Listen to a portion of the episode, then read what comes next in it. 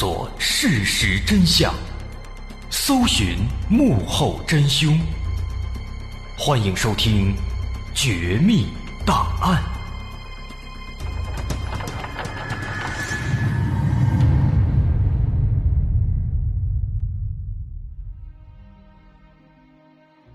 还原事实，探索真相。欢迎您继续关注今天的《绝密档案》，我是大碗。在一百多年前的欧洲，有人发现了一本身份不清、来历不明的神秘的书籍。这本书一共有二百四十页，分为四个章节，中间还带有大量的手绘的插图。但有关这本书的作者，却没有任何信息，没有人知道到底是谁创作了它。更为诡异的是，这本书当中的文字没有一个人能看懂。这些文字跟现代语言文字完全不搭边儿可以说不属于任何一种人类已知的语言。而且，其中的插图也是非常诡异，完全看不出来到底画的是什么，甚至有一些还有很多玄幻和超现实的色彩。因此，整本书给人的感觉就好像是用一种失传已久的古老的文字，甚至是外来生物所留下的文字书写而成。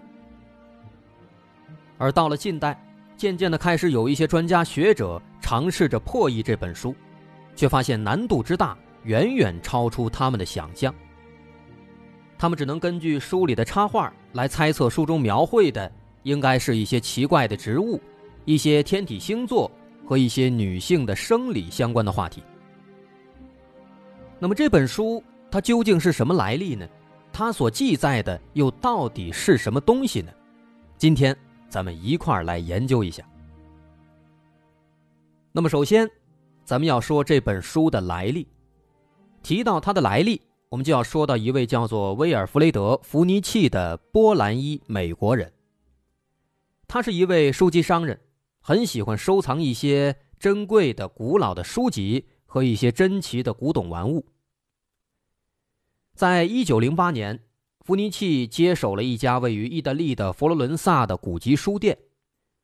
毫无疑问，这些古籍对他来讲是很有吸引力的。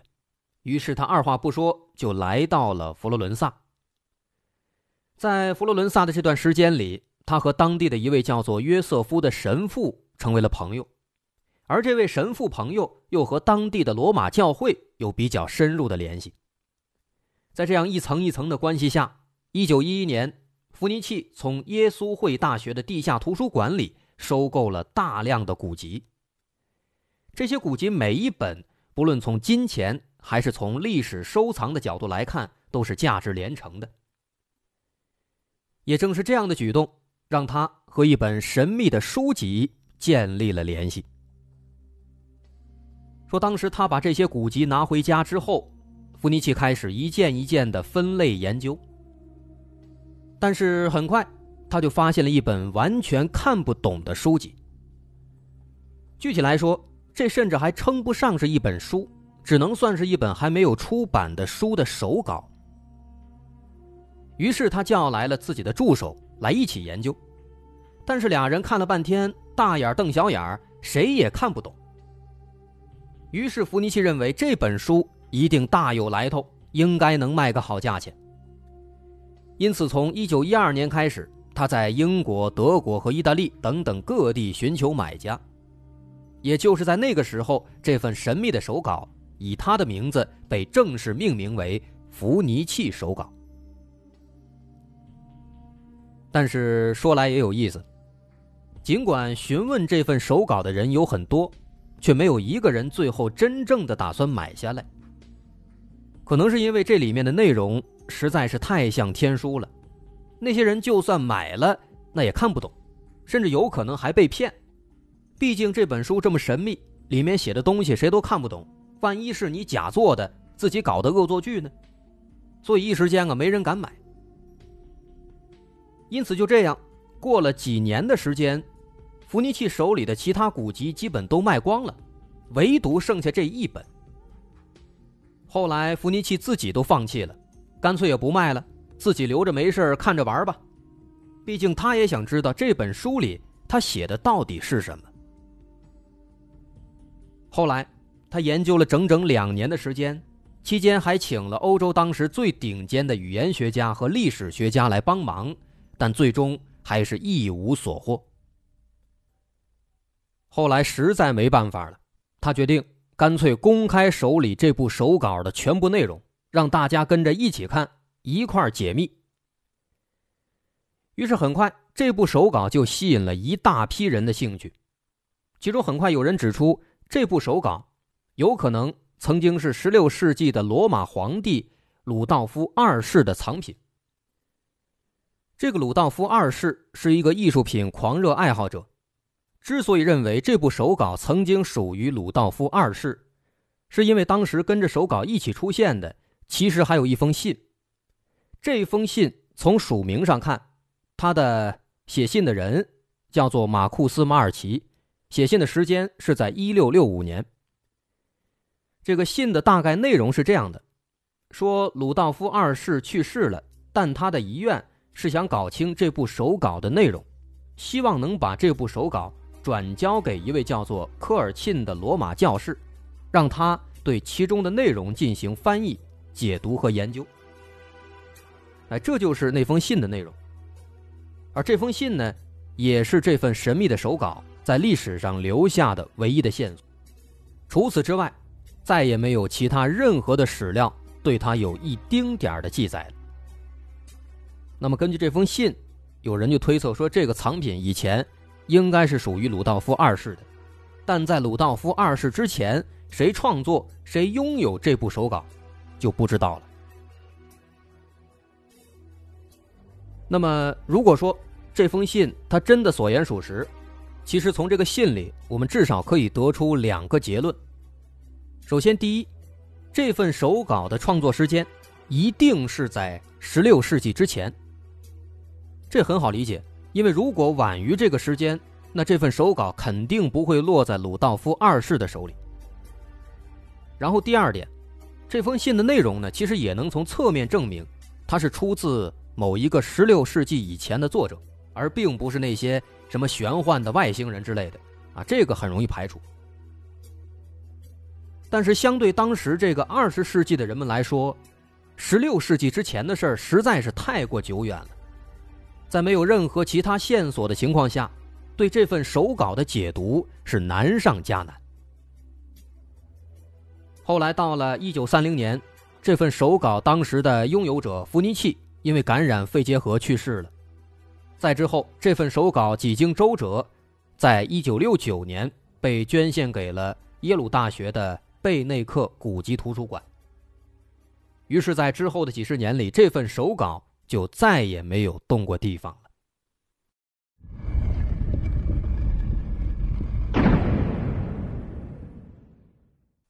在之后的几十年时间里，无数的专家学者开始了对这份手稿的破译工作。咱们先来说说这份伏尼契手稿的具体数据。整部手稿长二十三点五厘米，宽十六点二厘米，厚度大约五厘米，总共有二百四十页，内有大约二十五万个字符。那相比正常书籍，这部手稿的字符之间的间隔是比较窄的，而且其中没有任何的标点符号，大部分字符。都是一两笔直接写成的，而且就像之前说的，这部手稿最神秘的地方就在于它使用了一种谁都没见过的文字。这种文字目前在所有人类掌握的语言当中都不存在。另外，除了文字难以考证之外，这部书稿是由一位作者单独完成的，还是由多位作者共同完成的？这也是一件具有极大争议的事情。一些专家认为，这部手稿至少存在两名以上的作者，因为他们发现手稿的不同章节之间往往存在着不同的书写风格。此外，这份手稿的文字部分，其实还有一个更加诡异的一个特点：整部手稿是二十五万字，但是这二十五万字当中不存在一丁点的修改过的痕迹。这就意味着这部书稿是一次性完成的，而且中途没有出现任何的错误。这几乎是一件不可能完成的事情。我们可以试想一下，别说二十万字了，拿我们自己来说，就算是写一千字，也很难有人做到一个字都不出错。更何况，这是在书写，在创作，不是在抄。既然创作，那更有可能出错了。别说是写书，就连我们写稿，把各种资料编写罗列在一起，一篇稿件八九千字。那都得反复的修改，反复琢磨，不可能一点错都没有啊。所以正因为这个细节，有很多专家认为这些文字根本就是胡乱编造的，或者说啊，这个作者压根儿就不知道自己在写什么，他就是胡乱写，所以呢，他才不需要修改，一气呵成。只有这样才能解释为什么整本书当中没有一处修改和订正的痕迹。所以你看。对这个手稿来说，它的任何地方都存在着很大的疑点，很多的诡异之处。好在后来到了二零一一年，这个时候我们的科学技术已经很成熟了，于是专家们利用技术手段对手稿当中的这个羊皮纸进行了年代检测，最终确定这部手稿的完成时间大约是在一四零零到一四四零年之间。那么这个年份也就表示鲁道夫二世的确有可能拥有过这部手稿，但因为这部手稿当中的文字让人无从下手，后来专家学者们只能对其中的插画进行大致的汇总和分析，再根据书籍的版式，最终结合发现，这部手稿呢可以分成四个章节，分别是植物、星座、人体和宇宙。来按照从前到后的顺序分成这么四个部分。那其中这第一个章节第一部分，主要记录了许多药用的植物。这一章的内容很多，大约有一百三十多幅植物的插图，其中大部分植物可以分辨出是在当时的欧洲广泛使用的一些草药。但问题在于，在这些植物插图当中。有大约三十种植物，非常的特别。说这些植物呢确实存在，但是这三十种植物啊，它是生长在墨西哥一带，也就是中美洲地区，在当时的欧洲是没有这类植物的。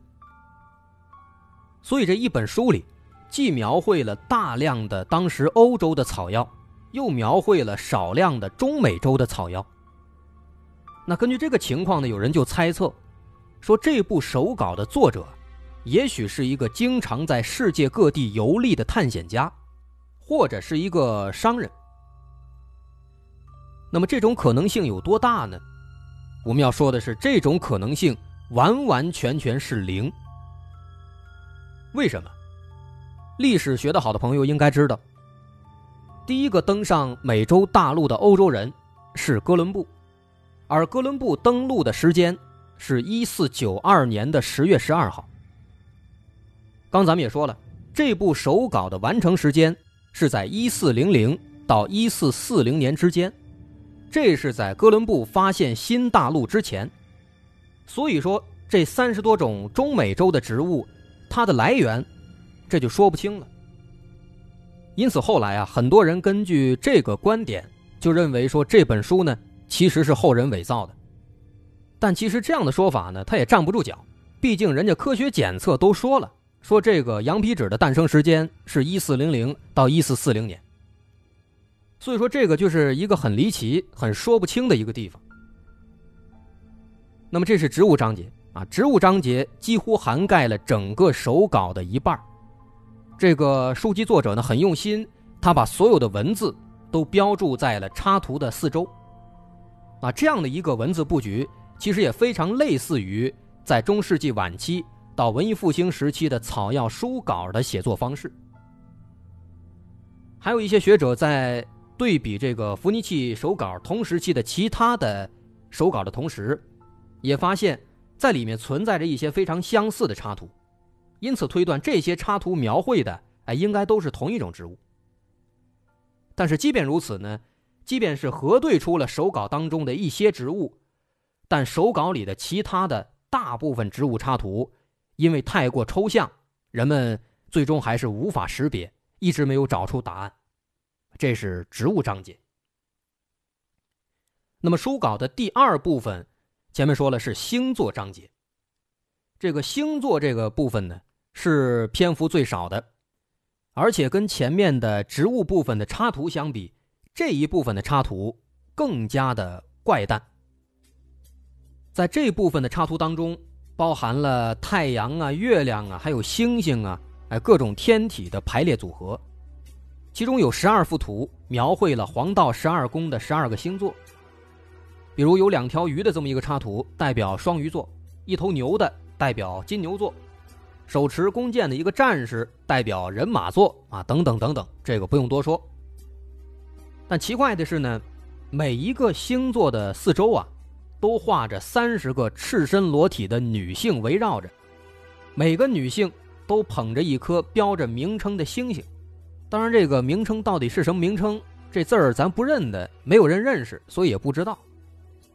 而且这一部分的最后两页有关水瓶座和摩羯座的部分缺失了，而且其中白羊座和金牛座的两页又被撕成了四张拼图碎片，每张各画着十五颗星星，而且还有一些图案呢，是一个很巨大的图案，是画在一幅可以折叠的书页上。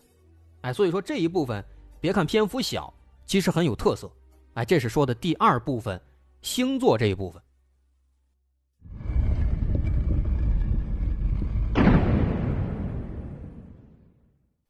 然后咱们说说第三部分啊，人体这一章，这个章节的这些插图啊，就有那么一点色情了。啊，这一部分的插图内容呢，主要画的是一群一群的赤身裸体的女性，她们要么泡在水桶里洗澡，要么在大浴池里面嬉戏打闹。每个女性各不相同，有的头戴王冠，有的手里拿着工具，哎，样貌形态都不一样。那么这些图代表什么意思呢？一开始乍一看啊，好多人认为这是色情的情节，但是后来呢，仔细研究，有一部分学者认为这可能是描述的人体器官。哎，说这些这个女性跟什么水桶啊、浴池啊这种千奇百怪的组合，其实是对人体的这个器官解剖图的一种意象化、一种拟人化。哎，咱们知道有一个动漫，日本动漫。就把什么血小板啊各种都拟人化了，可能是一个意思。那其实这也是有可能的，毕竟在那个年代啊，那时候人们还都比较保守，你如果直接画，可能人们不太能接受，啊，有这种可能。但是啊，如果这个章节上你往后翻，能够发现后面呢，这个女性沐浴的场景其实只占了很小一部分。再往后。除了这个女性洗澡，其实还充斥着大量的意义不明的一些管道的图案。这些管道它也不是白画，也不是没用。这些管道呢，把那些什么水池啊、木桶啊、那些赤身裸体的女性啊，都连接在了一起，都给连通了。最后你看看，这就形成了一个巨大的网络。说当时有一些医学学者看到这个图之后啊。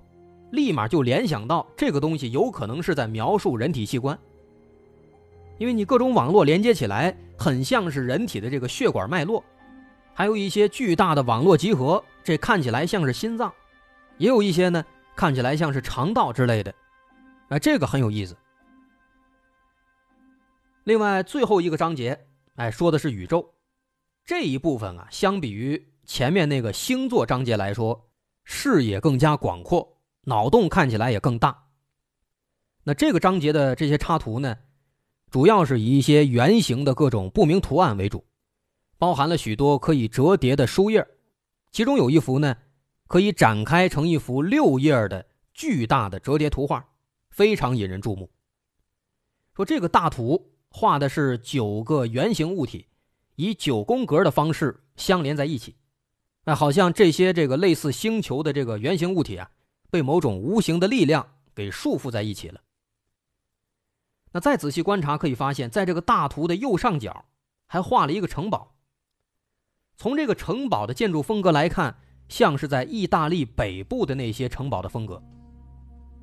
那么这是不是意味着手稿的作者是意大利人呢？或者说他在意大利生活呢？其实这个也不好说，这一条线索没有办法能够得到一个总体的一个印证。那么以上这就是这些手稿的这一个整体的大致内容，啊，其中包含了很多晦涩难懂的神秘图案。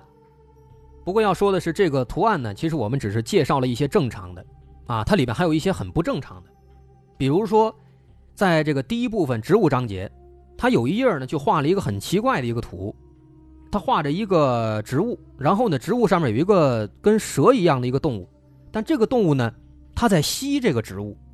哎，这玩意儿很有意思，它有很多这种类似的、让人摸不着头脑、搞不清的图，啊，这是图片。那除了图片之外，最让专家学者们搞不清的、想闹明白的，其实还是那洋洋洒洒的二十五万个神秘字符。专家们经过长时间的比对，发现这些字符除了极少数类似于拉丁文字、类似于罗马文字之外，其他绝大多数。都是从来没见过的，什么都不像。那么这部跟天书一样的手稿，它的真面目到底是什么呢？难道说它只是古代人的一场无聊的恶作剧，或者说是一场为了金钱而故意导演的骗局吗？您别急，稍后在下节咱们会展开来详细分析。如果您想一睹这部手稿的庐山真面目，想看看这个手稿到底有多么神奇？您可以关注我们的微信公众号，在微信搜索“大碗说故事”，点击进行关注。关注之后，在微信公众号回复关键词“伏尼器手稿”，就可以收到这幅手稿的高清扫描件以及相关的补充资料了。好，我是大碗，咱们稍后下节再见。